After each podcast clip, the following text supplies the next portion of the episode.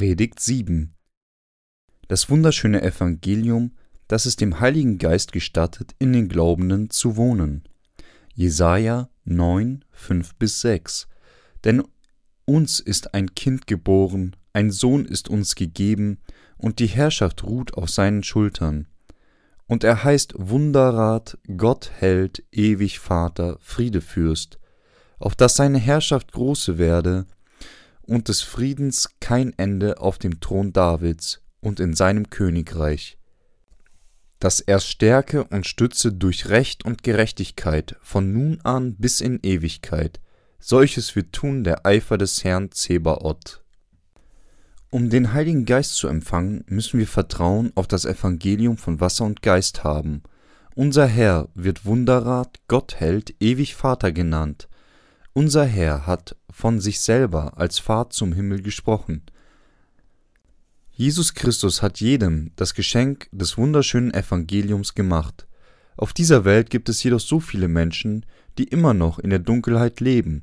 Sie versuchen dieser Dunkelheit zu entkommen, doch weil sie das wunderschöne Evangelium nicht kennen, können sie niemals ihren Sünden entfliehen. Stattdessen schwinden sie von ihrem Glauben an falsche Doktrinen dahin. Im Gegensatz dazu werden diejenigen, die nach der Wahrheit suchen, dem wunderschönen Evangelium begegnen und den Rest ihres Lebens erfüllt von Gottes Segen leben. Ich glaube, dass es Gottes besonderer Segen ist, der es mir gestattet, ihnen zu helfen, das wunderschöne Evangelium zu finden und sie von ihren Sünden zu reinigen.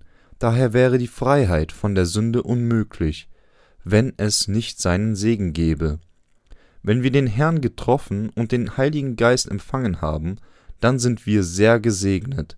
Bedauerlicherweise sind sich viele Menschen nicht bewusst, dass Gottes Segen von dem Glauben an das wunderschöne Evangelium kommt.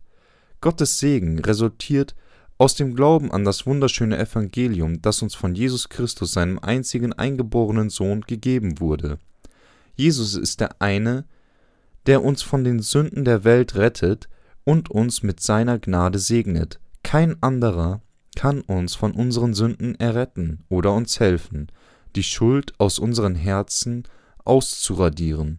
Wer könnte sich jemals selber von seinen eigenen Sünden und dem Schmerz des ewigen Todes retten? Gott sagt uns, manchem scheint ein Weg recht, aber zuletzt bringt er ihn zum Tode.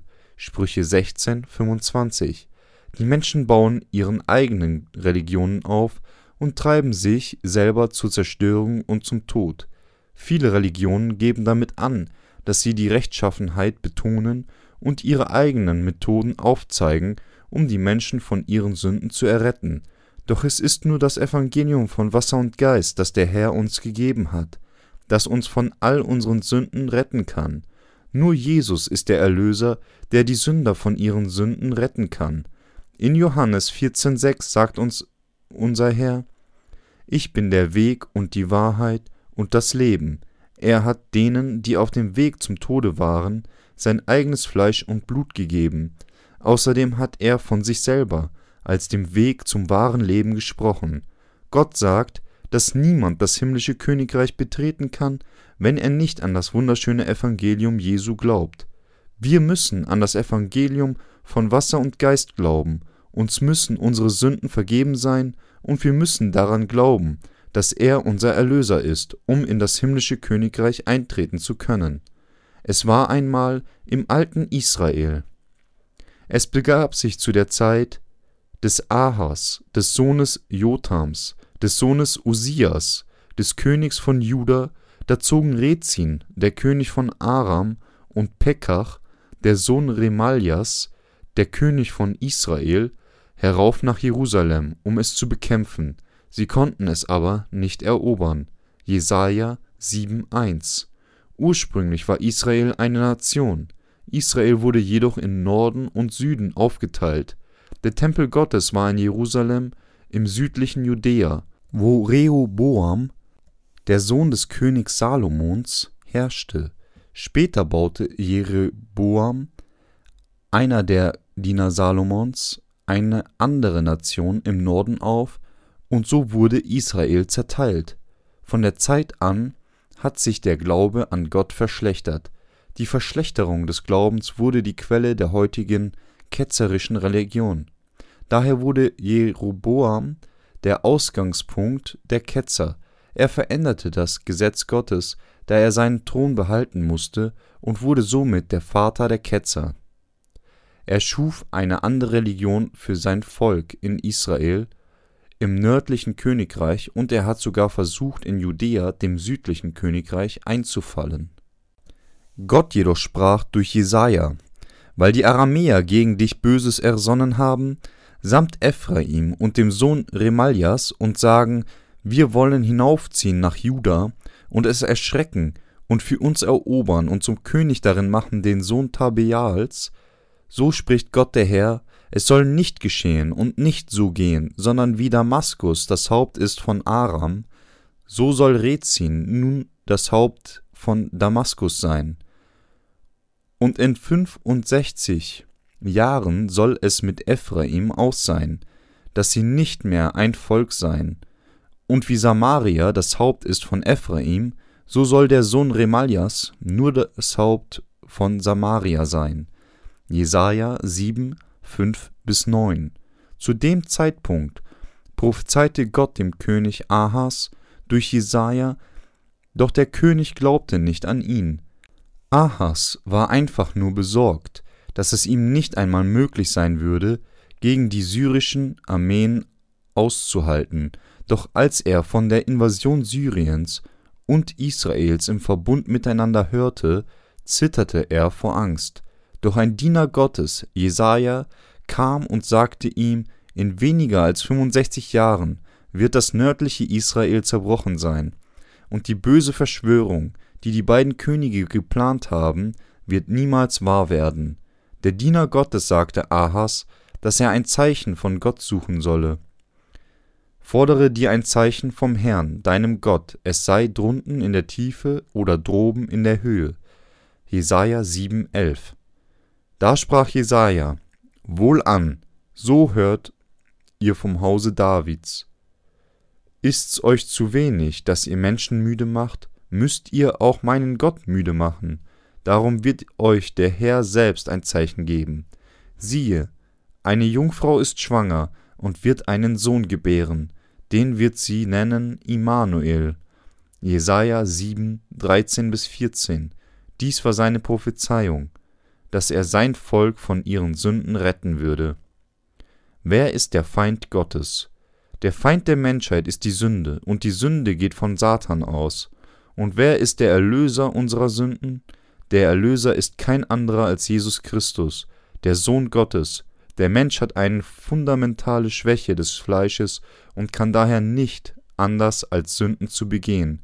Er steht unter der Macht des Satans. Sehr viele Menschen gehen immer noch zu Wahrsagern und versuchen ihr Leben genauso, wie diese falschen Propheten es ihnen sagen, zu leben. Das ist ein direkter Beweis dafür, dass sie unter der Kontrolle des Satans stehen. Der Herr gab Jesaja einen Beweis der Rettung, indem er sagte, dass eine Jungfrau ein Kind gebären würde und es Immanuel nennen würde. Es war Gottes Plan, Jesus in der Verkleidung eines Menschen zu senden und ihn, die Sünder, von der Unterdrückung des Satans retten zu lassen. In Übereinstimmung mit der Prophezeiung kam Jesus als Mensch, geboren von der Jungfrau Maria, auf diese Welt. Wenn Jesus nicht zu uns gekommen wäre, hätten wir immer noch unter der Herrschaft des Satans gelebt. Doch Jesus kam auf diese Welt und wurde von Johannes getauft und starb am Kreuz, um uns das wunderschöne Evangelium, das alle Sünder von ihren Sünden befreit, zu geben. Daher haben viele Menschen an das wunderschöne Evangelium geglaubt, die Vergebung für ihre Sünden erhalten und wurden Kinder Gottes. Selbst heutzutage streiten sich viele Theologen, ob Jesus Christus Gott oder ein Mensch ist. Die konservativen Theologen behaupten, Jesus ist Gott, doch die neuen Theologen erwidern es scharf, indem sie begründen, dass Jesus das uneheliche Kind von Josef war. Was für eine beklagenswerte Behauptung das ist. Einige der neuen Theologen sagen, dass sie nicht daran glauben können, dass Jesus die Fähigkeit hatte, auf Wasser zu laufen. Sie sagen, dass Jesus tatsächlich über dem Horizont auf einem niedrigen Hügel ging und seine Jünger, die ihn von weitem weg sahen, dachten, dass er auf Wasser liefe. Die heutigen Doktoren der Göttlichkeit, die die neutheologischen Denkweise haben, sind nicht alle großartige Theologen. Die meisten von ihnen ziehen es vor, nur das zu glauben, was sie in der Bibel verstehen können. Um ein anderes Beispiel anzubringen, in der Bibel steht, dass Jesus 5000 Menschen von zwei Fischen und fünf Brotleiben zu essen gegeben hat. Doch sie bleiben sehr skeptisch, wenn sie dieses Wunder betrachten. Sie erklären es mit den folgenden Worten Die Menschen folgten Jesus und hungerten sich zu Tode, also bat Jesus seine Jünger, das ganze übrig gebliebene Essen zusammenzusammeln. Dann gab ihm ein Kind sein Essen, und all die anderen Erwachsenen waren gerührt und holten ihr eigenes Essen heraus. Also waren, nachdem sie das ganze Essen zusammengesammelt und gegessen hatten, zwölf Körbe übrig. Diese Art von Theologen sorgen einfach dafür, dass Gottes Wort in ihr eigenes, sehr eingeschränktes Verständnis hineinpassen. An die Wahrheit Gottes zu glauben bedeutet einfach, an das wunderschöne Evangelium, das Gott uns gegeben hat, zu glauben. Glauben zu haben bedeutet nicht, dass man an eine Sache glaubt, nur weil sie Sinn zu machen scheint und es doch nicht schafft, an etwas anderes zu glauben, weil es das nicht tut. Egal, ob wir es verstehen oder nicht, wir müssen ihm vertrauen und seine Worte so akzeptieren, wie sie geschrieben stehen. Die Tatsache, dass Jesus zu uns als Sohn der Menschheit kam, bedeutet, dass er ausgesandt wurde, um uns von all unseren Sünden zu retten. Jesus, der Gott ist, kam auf diese Erde, um uns zu retten. Jesaja hatte prophezeit, dass er zu uns als Sohn der Menschheit von einer Jungfrau geboren kommen würde. Im 1. Mose 3,15 sagt der Herr Gott zu der Schlange: Und ich will Feindschaft setzen zwischen dir und dem Weibe und zwischen deinem Nachkommen und ihrem Nachkommen. Der soll dir den Kopf zertreten und du wirst ihn in die Ferse stechen. Das bedeutet, dass Gott geplant hat, Jesus in der Erscheinung eines Menschen als unseren Erlöser zu schicken, um die Menschheit von ihren Sünden zu retten. In der Bibel steht geschrieben, Tod, wo ist dein Sieg? Tod, wo ist dein Stachel? Der Stachel des Todes aber ist die Sünde, die Kraft aber der Sünde ist das Gesetz. 1. Korinther 15, 55 bis 56. Der Stachel des Todes aber ist die Sünde. Wenn ein Mensch sündigt, dann macht der Tod ihn zu seinem Sklaven. Doch unser Herr hat versprochen, der Nachkomme des Weibes soll dir den Kopf zertreten. Das bedeutet, dass Jesus den Stachel der Sünde zerstören würde, den der Satan gebracht hat. Jesus kam auf diese Welt, wurde getauft, um all unsere Sünden vorzunehmen, und wurde für sie gekreuzigt und gerichtet. Er hat alle jene, die an das wunderschöne Evangelium glauben, von ihren Sünden gerettet. Als Adam und Eva sündigten, versprach Gott die Menschheit vor der Macht des Satans zu retten. In der modernen Welt sind die Feinde Gottes diejenigen, die nicht an das wunderschöne Evangelium glauben. Warum wurde Jesus in diese Welt hineingeboren? Gott hat uns das Gesetz und das wunderschöne Evangelium gegeben, um uns von unseren Sünden zu retten. Unter dem Gesetz Gottes wurden die Menschen zu Sündern in seiner Gegenwart. Gleichermaßen ward das Gesetz gegeben, damit die Menschen anfangen konnten, ihre Sünden zu erkennen. Als die Menschen die Sklaven der Sünden durch das Gesetz selber wurden, kam unser Herr auf diese Welt, um die rechtschaffenen Erfordernisse des Gesetzes zu erfüllen. Jesus wurde unter dem Gesetz geboren. Er wurde zur Zeit des Gesetzes geboren. Der Grund dafür, dass die Menschen das Gesetz brauchten, war, dass sie ihre Sünden kennen mussten, damit sie die Vergebung dafür erhalten konnten. Menschen streichen den Schmutz von ihren Kleidern, wenn sie merken, dass sie schmutzig sind. Ebenso sollten die Menschen das Gesetz Gottes kennen, um ihre Sünden zu erkennen. Wenn es kein Gesetz gäbe, dann gäbe es keine Sünden und Jesus hätte nicht auf diese Welt kommen müssen. Wenn sie das Gesetz Gottes kennen, dann haben sie die Möglichkeit, ihn zu treffen. Wir wussten von dem Gesetz und daher war es uns möglich, von unseren Sünden zu erfahren. Erst nachdem wir von unseren Sünden wussten, hat Jesus uns das wunderschöne Evangelium gebracht, damit wir daran glauben, wenn Gott uns das Gesetz nicht gewährt hätte, dann wären wir keine Sünder und die Strafe würde nicht existieren. Daher hat Gott uns das Gesetz gegeben und uns das wunderschöne Evangelium zum Geschenk gemacht, um alle Sünder von ihren Sünden zu erretten. Das Gesetz, das zwischen dem Schöpfer und seiner Kreation bestehen muss, ist Gottes Gesetz der Errettung. Dies ist das Gesetz der Liebe. Gott sagte dem Menschen, aber von dem Baum der Erkenntnis des Guten und Bösen sollst du nicht essen. 1. Mose 2,17. Dies war das Gesetz, das Gott uns gewährt hat, und das Gesetz wurde der Grundstein der Liebe, mit der Gott uns von all unseren Sünden gerettet hat. Das Gesetz der Errettung hat seine Grundlage in der Vergebung unserer Sünden.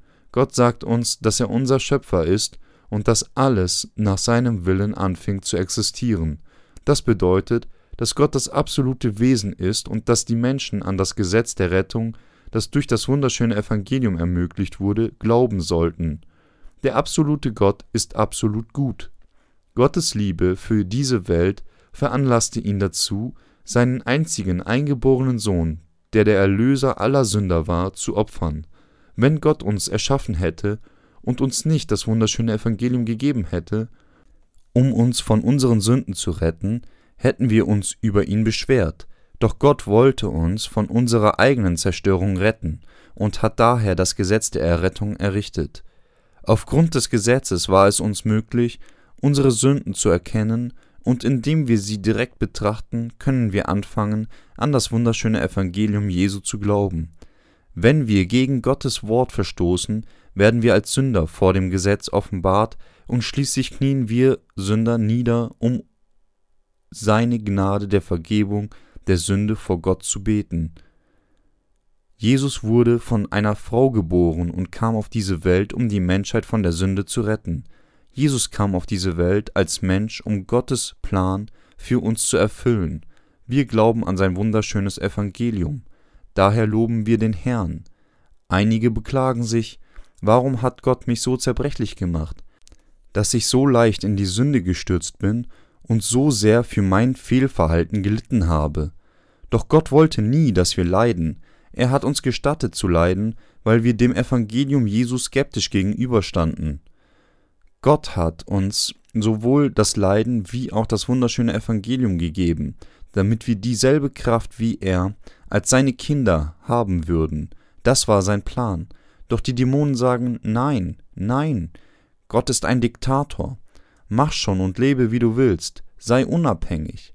Schaffe dir dein Glück durch deine eigenen Anstrengungen.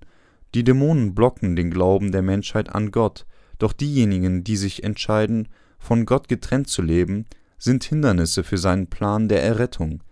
Jesus kam auf diese Welt und rief diejenigen, die unter der Macht des Satans stehen, dass sie ihren Sünden abschwören sollten. Wir sollten nicht von Gott getrennt leben. Der Mensch wird als Sünder geboren, der für die Hölle bestimmt ist. Es gibt keine Wahrheit auf dieser Erde, die sich nicht ändert. Doch das wunderschöne Evangelium Jesu ist eine unveränderliche Wahrheit. Daher können die Menschen sich auf diese Wahrheit verlassen und von der Macht des Satans erlöst werden. Die Menschheit hat die Sünden von Adam und Eva geerbt und wäre ohne das Eingreifen von Jesus für die Feuer der Hölle bestimmt. Dank seines Opfers wurde die Menschheit stattdessen mit der Macht, ein Kind Gottes zu werden, gesegnet. Doch es wird nicht dunkel bleiben über denen, die in Angst sind Jesaja 9,1. Gott hat seinen Sohn in diese Welt geschickt und diejenigen, die an die wunderschöne Errettung glauben, glorifiziert. Das Volk, das im Finstern wandelt, sieht ein großes Licht, und über denen, die da wohnen im finstern Lande, scheint es hell. Jesaja 9,2.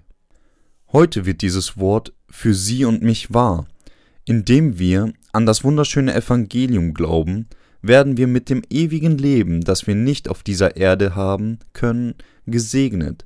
Jesus Christus hat die Menschheit von allen Sünden der Welt gerettet, und denen, die an das wunderschöne Evangelium glauben, hat er ewiges Leben und das himmlische Königreich gegeben. Er hat das wunderschöne Licht des Evangeliums auf jene geworfen, die hoffnungslos waren. Der Mensch existiert so wie ein Nebel für eine Weile in dieser Welt, verschwindet aber doch bald. Sein Leben ist wie das der einjährigen Pflanze und des Grases. Gras erhält seine Lebenskraft nur für ein paar Monate im Jahr und verschwindet nach der Vorsehung Gottes. Alles ist in unserem Leben so bedeutungslos wie Gras, Nichtigkeit. Doch Gott hat unseren erschöpften Seelen das wunderschöne Evangelium gegeben und uns mit seiner Rechtschaffenheit zu seinen Kindern gemacht. Was für eine erstaunliche Gnade das ist. Dank Gottes Liebe wurden unsere bedeutungslosen Leben zu ewigen Leben und wir wurden auch mit dem Recht, zu seinen Kindern zu werden, gesegnet. Hier ist das Bekenntnis einer Seele, die mit Gottes Gnade gesegnet wurde, indem er an das wunderschöne Evangelium glaubte. Ich wurde in eine Familie hineingeboren, die nicht an Gott glaubt. Ich wurde groß mit dem Gedanken, dass es wundervoll für meine Mutter war, dass sie jeden Morgen mit einer Schale Wasser vor sich zu den Göttern des Himmels und der Erde um das Wohlergehen meiner Familie betete. Wie ich aufwuchs, kannte ich weder meinen Wert noch den Grund für meine Existenz, was mich dazu brachte zu glauben, dass es nicht darauf ankam, ob ich lebte oder starb. Da ich mir meines Wertes unbewusst war, lebte ich in Abgeschiedenheit. Diese Art von Leben hat mich erschöpft und so beeilte ich mich zu heiraten. Mein Eheleben war sehr gut. Ich hatte keine Wünsche und so lebte ich ein ruhiges und gelassenes Leben. Dann bekam ich ein Kind und von dem Zeitpunkt an stellte ich fest, dass die Liebe in mir auftauchte. Ich fing an, meine egoistischen Wünsche zu verlieren, doch ich hatte auch Angst vor dem Verlust derer, die mir am nächsten standen. Daher fing ich an, nach Gott zu suchen. Ich war zerbrechlich und unfähig und brauchte daher ein absolutes Wesen, um auf meine Lieben aufzupassen. Also fing ich an, zur Kirche zu gehen, doch mein Glaube war etwas anders von dem meiner Mutter, als sie vor der Wasserschale gebetet hat, mein Gebet beruhte nur auf ungenauen Ängsten und Hoffnungen. Einmal ging ich zu einem der kleinen Treffen, die einen der örtlichen Kirche abgehalten wurde, und während ich betete, begannen mir Tränen aus den Augen zu fließen. Es war mir peinlich, und ich versuchte, mit dem Weinen aufzuhören. Doch die Tränen liefen immer weiter. Die Leute um mich herum legten ihre Hände auf meinen Kopf und beglückwünschten mich dafür, dass ich den Heiligen Geist empfangen hatte. Doch ich war verwirrt, ich war nicht einmal mit Gottes Worten vertraut, und mein Glaube an ihn war nur vage, und somit hatte ich kein Vertrauen darauf, dass diese Kraft vom Heiligen Geist kam. Die Kirche, zu der ich ging, hing mit der pfingstcharismatischen Bewegung zusammen, und viele hatten Erfahrungen, wie ich, gemacht, und fast jeder redete in Zungen. Eines Tages wurde ich zu einem Wiederauferstehungstreffen eingeladen, das von einem Pastoren, von dem die Leute behaupteten, dass er vom Heiligen Geist angefüllt wurde, geleitet wurde. Der Pastor versammelte zahlreiche Leute in der Kirche und sagte, dass er die Sünden von jemandem heilen würde, weil es in seiner spirituellen Macht läge, dies zu tun. Ich dachte jedoch, dass die Nebenhöhlenentzündung eine Krankheit sei, die man leicht im Krankenhaus heilen könne, und somit hatte ich mehr Interesse daran, wie er den Heiligen Geist empfangen hatte.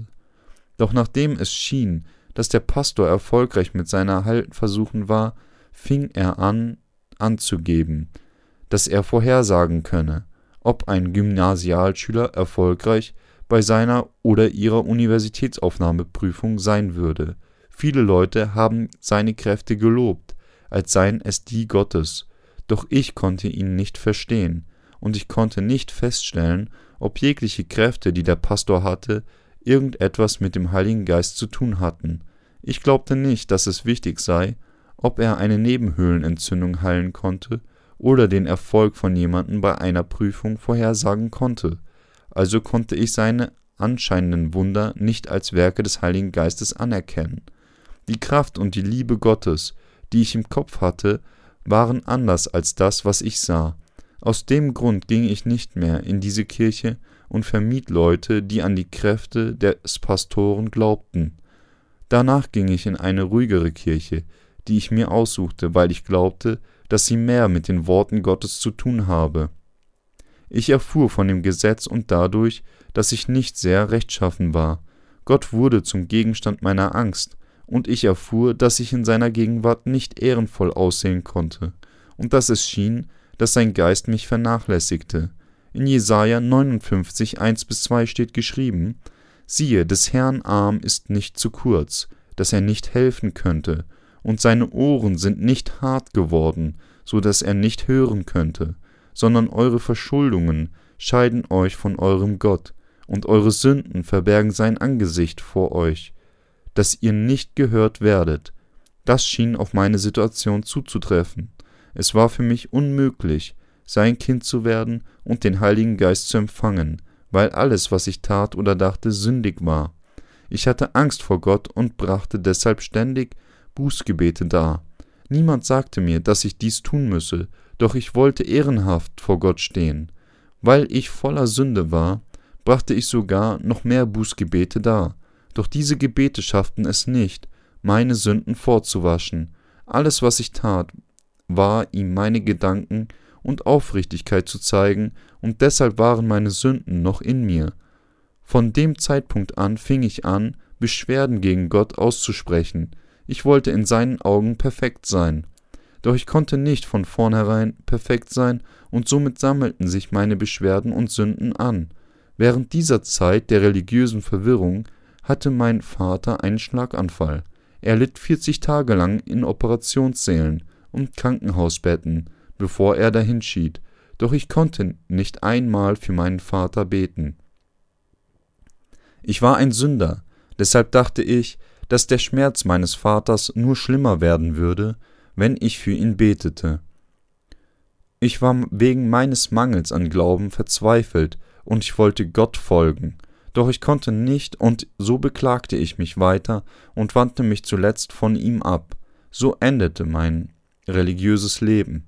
Ich dachte, wenn ich an ihn glaubte, würde der Heilige Geist in mir wohnen und ich würde Frieden finden. Doch das war nicht der Fall. Danach wurde mein Leben noch bedeutungsloser und ich lebte in Angst und Unzufriedenheit. Doch der Herr hat mich nicht verlassen.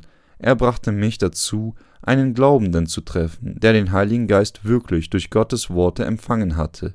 Ich erfuhr durch diese Person, dass Jesus unsere Sünden durch seine Taufe von Johannes genommen hatte und dass er für sie am Kreuz gerichtet wurde. Daher wurden alle Sünden dieser Welt, inklusive meiner, alle vergeben. Als ich dies hörte und anfing es zu verstehen, konnte ich erkennen, dass all meine Sünden gereinigt wurden. Gott half mir, die Vergebung für meine Sünden zu erhalten, gab mir den Segen des Heiligen Geistes und gewährte mir ein friedvolles Leben. Er führte mich stillschweigend, gab mir ein klares Verständnis für Gut und Böse und schenkte mir die Kraft, die Versuchungen dieser Welt zu überkommen. Er beantwortete meine Gebete und half mir ein rechtschaffenes und lebenswertes Leben zu leben. Ich danke Gott wahrhaftig dafür, dass er mir den Heiligen Geist gegeben hat. Jeder von uns ist mit der Gnade des Herrn gesegnet und ist fähig, den Heiligen Geist zu empfangen. Ich danke dem Herrn dafür, dass er uns sein wunderschönes Evangelium gegeben hat. Gott hat die Rechtschaffenen mit solchem Glück gesegnet. Die Herzen der Rechtschaffenen sind froh. Der Herr hat uns das ewige Glück gewährt. Wir wissen, wie kostbar die Errettung, Liebe und Gnade Gottes sind, und wir sind dafür dankbar. Der Herr hat uns durch das wunderschöne Evangelium des Himmels Glück gegeben. Das ist etwas, was nicht mit Geld gekauft werden kann. Gott hat uns sowohl den Heiligen Geist als auch das wunderschöne Evangelium gesandt, um uns froh und aufrecht zu machen. Es ist das wunderschöne Evangelium, das unsere Leben gesegnet sein lässt. Der Herr hat uns das wunderschöne Evangelium gegeben, und er ist glücklich, dass die Rechtschaffenen sich eines gesegneten Lebens erfreuen können, wie es in Lukas geschrieben steht, sagte Maria, denn bei Gott ist kein Ding unmöglich. Siehe, ich bin der des Herrn Magd. Mir geschehe, wie du gesagt hast. Lukas 1, 37 bis 38. In dem Moment, in dem Maria an die wunderschönen Worte Gottes glaubte, wie sie von seinem Engel gesprochen wurden, hat sie Jesus empfangen. Gleichermaßen empfangen die Rechtschaffen das wunderschöne Evangelium durch ihren Glauben in ihren Herzen. Denn du hast ihr drückendes Joch, die Jochstange auf ihrer Schulter und den Stecken ihres Treibens zerbrochen wie am Tage Midians.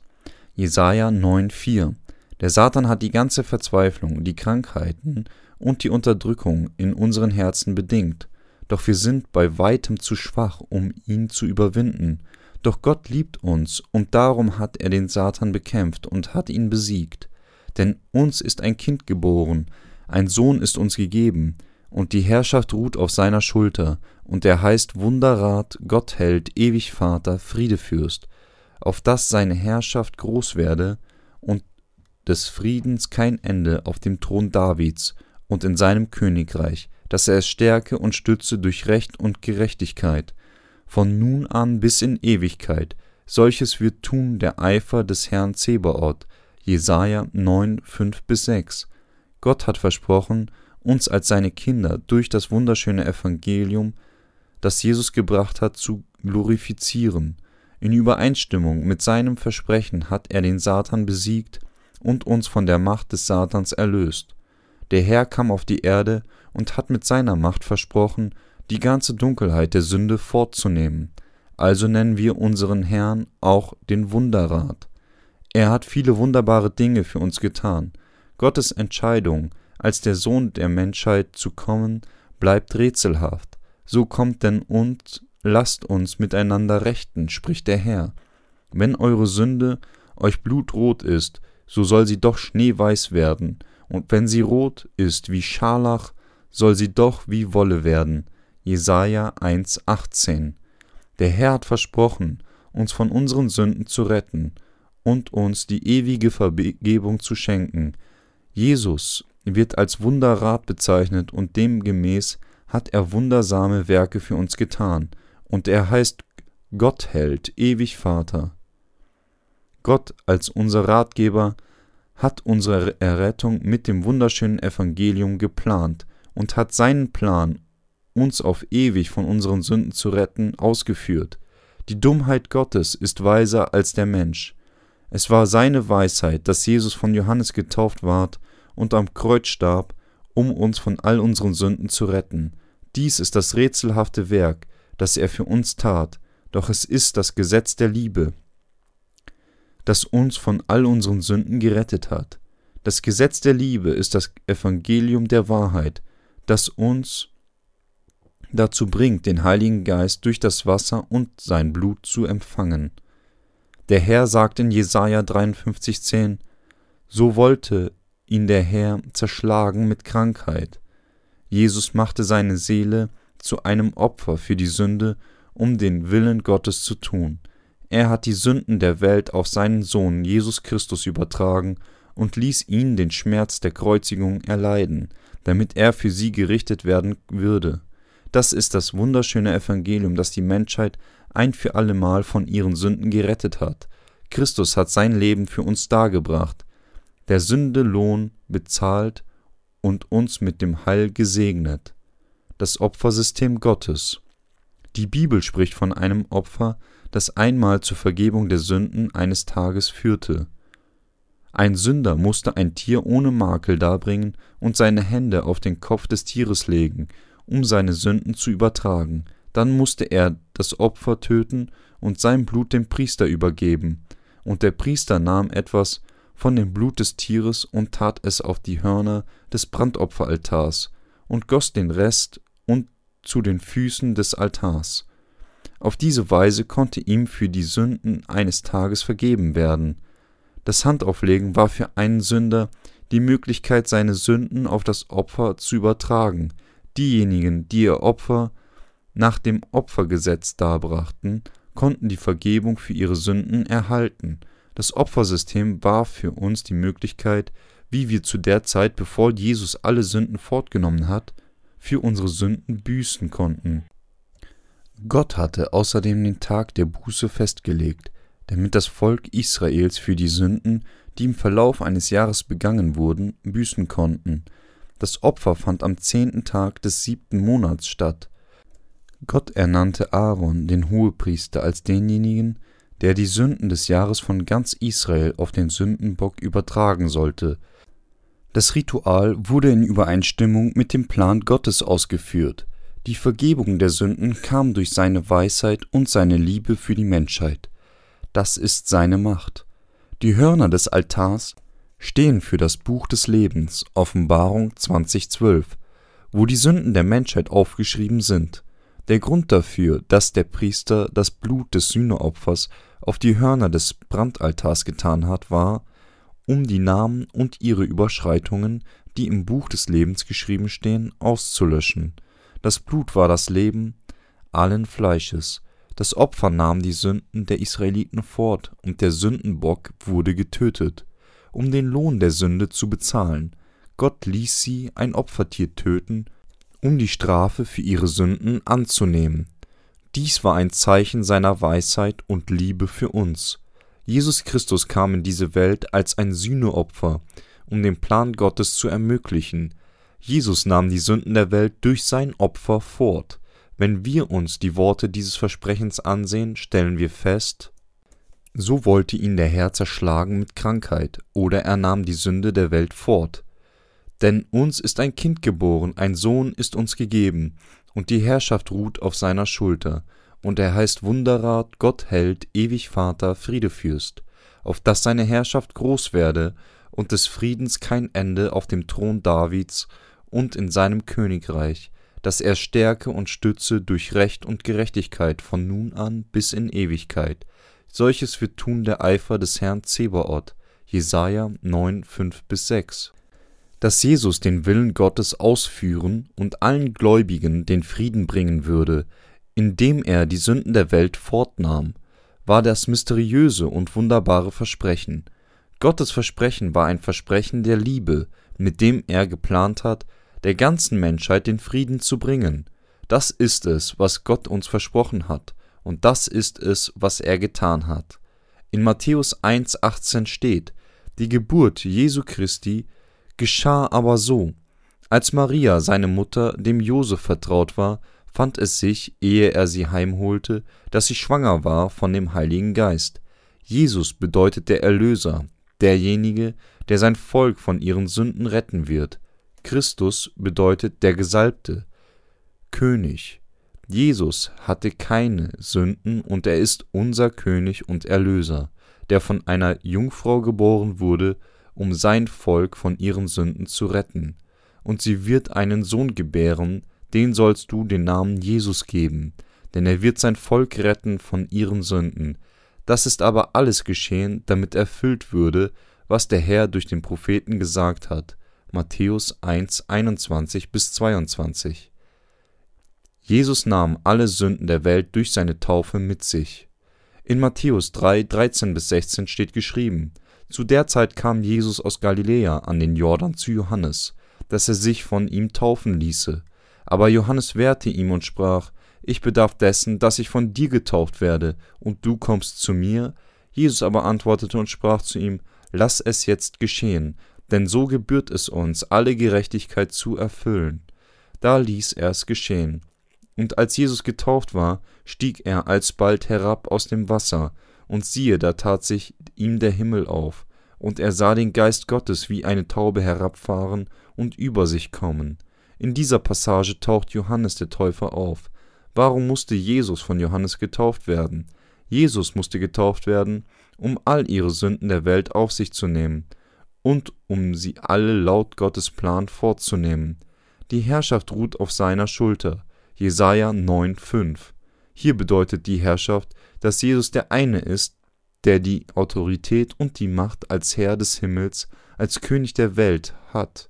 Dies ist die Autorität, die nur Jesus Christus gewährt ist. Jesus hat eine wundervolle Sache getan, alle Sünden der Welt vorzunehmen. Diese Sache war es, dass er von Johannes getauft wurde, was Jesus meinte, als er sagte, denn so gebührt es uns, alle Gerechtigkeit zu erfüllen, war, dass das Fortnehmen aller Sünden der Welt richtig und angemessen war. In Römer 1,17 steht, denn darin wird offenbart die Gerechtigkeit, die vor Gott gilt, welche kommt aus Glauben in Glauben. Gottes Rechtschaffenheit wird im Evangelium offenbart. Offenbart das wahre Evangelium von Wasser und Geist wirklich die Rechtschaffenheit Gottes? Ja. Das wahre Evangelium ist es, dass Jesus Christus alle Sünden der Welt durch seine Taufe und Kreuzigung fortgenommen hat. Das Evangelium von Wasser und Geist ist das wunderschöne Evangelium, in dem die Rechtschaffenheit Gottes offenbart wird. Wie hat Jesus die Sünden der Welt fortgenommen? Er hat alle Sünden der Welt fortgenommen, als Johannes ihn im Fluss Jordan taufte. Alle Gerechtigkeit ist im Griechischen Dikaiosune. Das bedeutet, dass Jesus alle Sünden der Menschheit auf die gerechteste und wunderbarste Weise fortgenommen hat. Es bedeutet, dass Jesus Reinigung aller Sünden der Welt absolut gerecht und fair war. Jesus musste von Johannes getauft werden, um die Sünden der Welt auszulöschen. Gott wusste, dass die Taufe Jesu absolut notwendig war, um der Menschheit den Frieden zu bringen. Jesus hätte nicht unser Erlöser werden können, wenn er nicht von Johannes getauft worden wäre und sein Blut am Kreuz vergossen hätte. Jesus diente als Sühneopfer, indem er alle Sünden der Welt fortnahm. In Jesaja 53,6 sagt Gott: Wir gingen alle in die Irre wie Schafe, ein jeder sah auf seinen Weg, aber der Herr warf unser aller Sünde auf ihn. Jesus musste alle Sünden der Welt akzeptieren, um den Willen Gottes zu tun. Dies ist der Grund, warum Jesus als Sühneopfer im Aussehen eines Menschen kam und von Johannes getauft wurde. Jesus musste alle Sünden der Menschheit akzeptieren und für sie gerichtet werden, damit er den Plan Gottes erfüllen und seine unsterbliche Liebe ausdrücken konnte.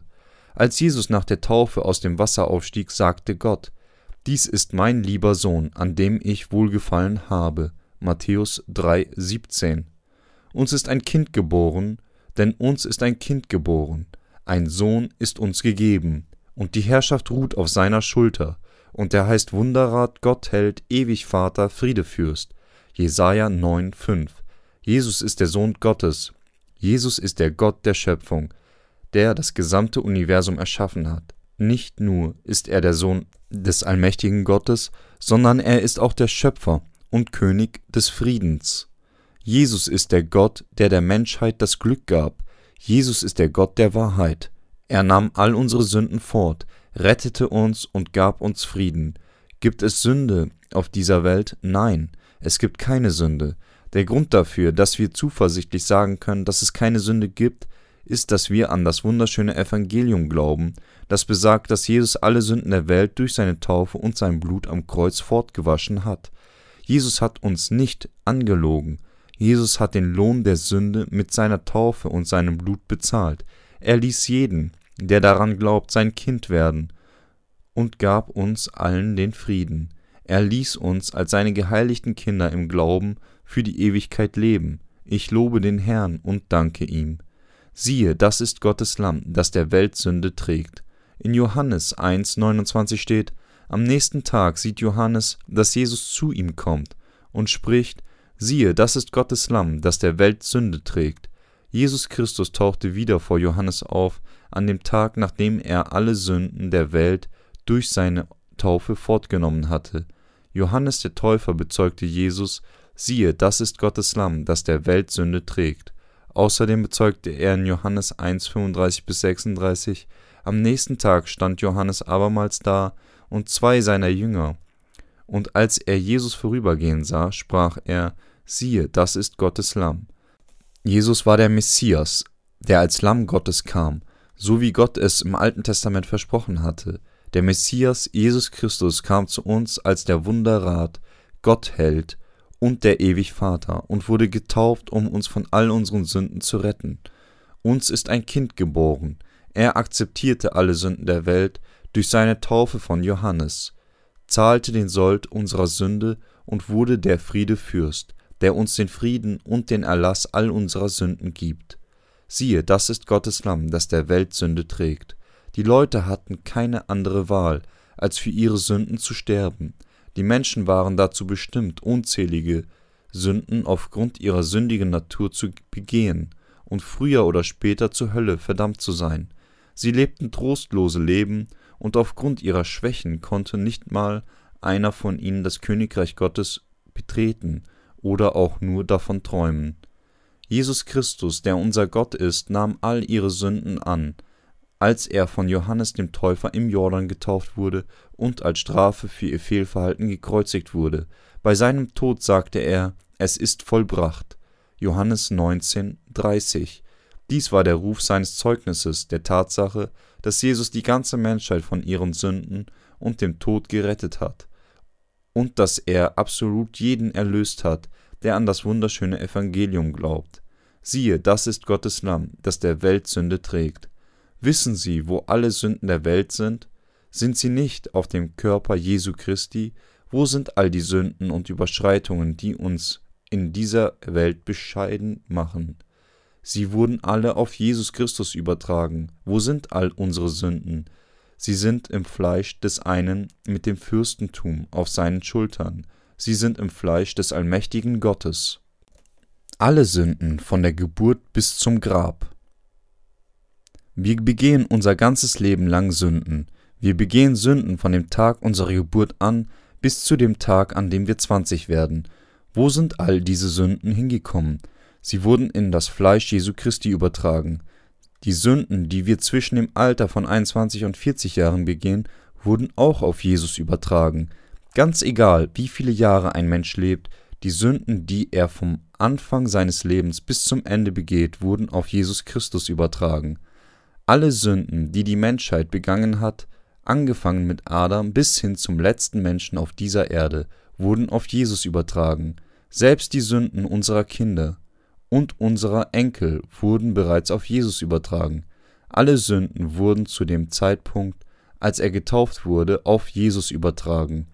Gibt es immer noch Sünden auf dieser Welt? Nein, nicht eine ist übrig. Es gibt keine Sünden mehr auf dieser Welt, weil wir an das wunderschöne Evangelium glauben, das Jesus Christus uns gegeben hat.